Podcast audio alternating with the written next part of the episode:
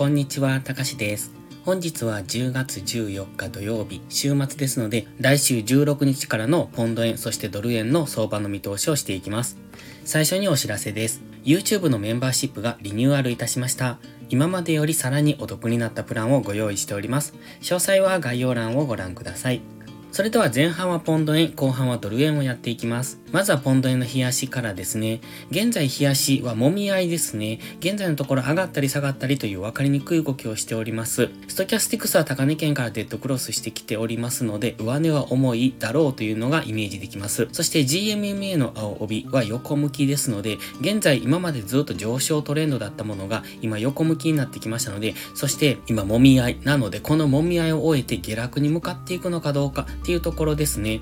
今はあくまでレンジですので、ここから下落するのか、もう一段上昇するのかは、このレンジを抜けてからですので、まずは GMMA が横向きになってきて、今トレンドがなくなってきましたよっていうのがわかる。そしてその中でストキャスティックスは高値圏からデッドクロスしてきているので、上値が重い、そういう試合にあるんだっていうところは押さえておいてください。ただし、レンジですので、下がったら上がるし、上がったら下がるっていうのを繰り返す可能性がありますので、今ここから下落していくとは一辺倒に思わない方がいいいいと思います。まだここからレンジを終えて上昇するかもしれないし、レンジを終えて下落するかもしれない。今はどちらとも言える、そういう状態にあります。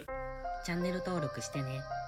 では4時間足です。4時間足では黄色のボックスを一旦上抜けたんですが、結果的に今ボックスの中、しかも下限付近まで戻されてきましたよね。この上昇ですよね。ここにトレンドを作って上昇していたんですが、その上昇を全て打ち消されてしまいました。では月曜日ここからどうなるかですね。一旦は直近の安値付近で今下げ止まっているようにも感じます。そしてちょうどこの黄色のボックスの下限にも近いところですので、ここから反発して上昇する可能性もありますが、まずはこの下限付近までの下落を待ちたいところです。もし反発するにしても、まずはこのボックスの加減ですね、過去に意識されているこの加減付近まで、180.8付近までの下落を待って、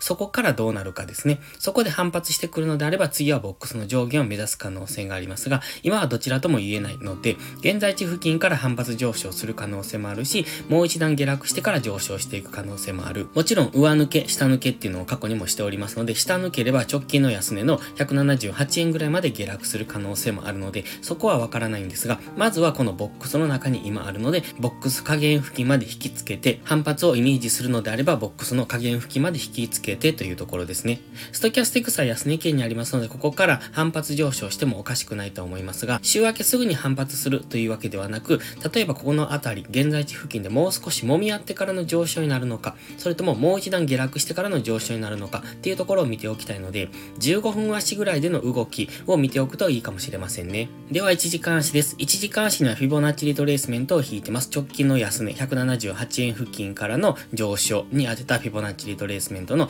現在は38.2%ぐらいまでは下落してきましたね。金曜日は23.6%付近で揉み合っていたんですが、そこから下抜きして38.2%。ここっていうのは過去の安値付近でもありますので、反発しやすいところなんですね。ただ、もう一段下落する可能性もありますので、この黄色のボックスの加減、先ほど4時間足のボックスの加減ですね。それがちょうど50%付近にもなりますので、だいたい181円付近、その付近までの下落はイメージしておきたい。なので、もう一段下落してくれば、ボックス加減からの反発の上昇がイメージできますが、現在地付近から上昇しても、今 GMMA の青帯が下向いてきてますので、金曜日もこの GMMA の青帯で上値を抑えられて下落してきてますよね。ということは、月曜日上昇してきたとしても、再び GMMA 付近は意識されやすいと思いますので、そのあたりからの下落の流れっていうのができる可能性もあります。で、逆に今、黄色のボックス加減から反発上昇するならいいんですが、今みたいな中途半端なところから上昇していた場合、じゃあどこになれば上目線に変わるのかっていうと、基本的に今こういうトレンドを作ってます。こんな感じですね。ここ1時間足はこういうトレンドを作っているんですね。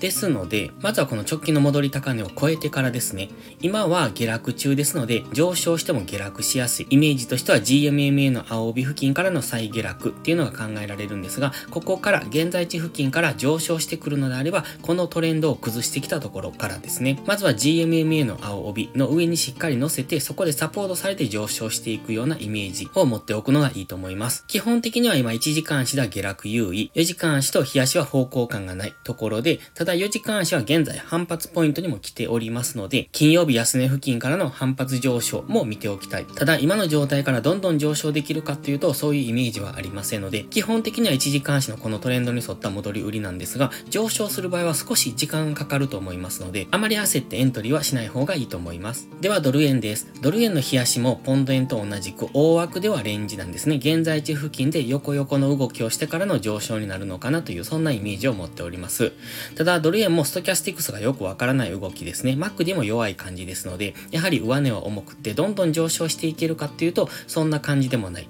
ただ、現在平行チャンネルを描いてますが、このチャンネルの上限を目指すのであれば、だいたい152円ぐらいを目指して上昇してきますよというところなので、まずはその辺付近までの上昇をイメージしておきたいんですが、すぐに上昇していくというイメージではありませんので、まずはもうしばらく揉み合いを終えた後の上昇になるのかな。なので、現在地付近でじりじりと上昇するかもしれませんけれども、基本的には上値は重いので、中途半端なところでポジションを持つと、結構深めの押しをつけるなどの動きをする可能性があるので、そこは注意ですね。しっかりと下がってきたところからの次の上昇の流れっていうところを考えておく必要があります。では4時間足です。4時間足は赤の平行チャンネルを描いております。で、過去にも赤の平行チャンネル、この下限付近からの上昇になってきております。過去もずっとそうですよね。この下限上限っていうのが意識されているのがわかりますので、まずは今中央付近にありますので、どっちに行くのかを見届ける期間になってます。ここから上昇していけば上限を目指してくるかもしれないですし、再び今ここから下落していけば下限を目指すような動きになるかもしれない。今はどちらともわからないところにありますので、まずはここをどっちに抜けるかっていうところを見ておきたいですね。現在はもう直近の最高値付近にありますので、やはりここっていうのは高値圏での乱高下をしやすいところなので、その辺は注意ですね。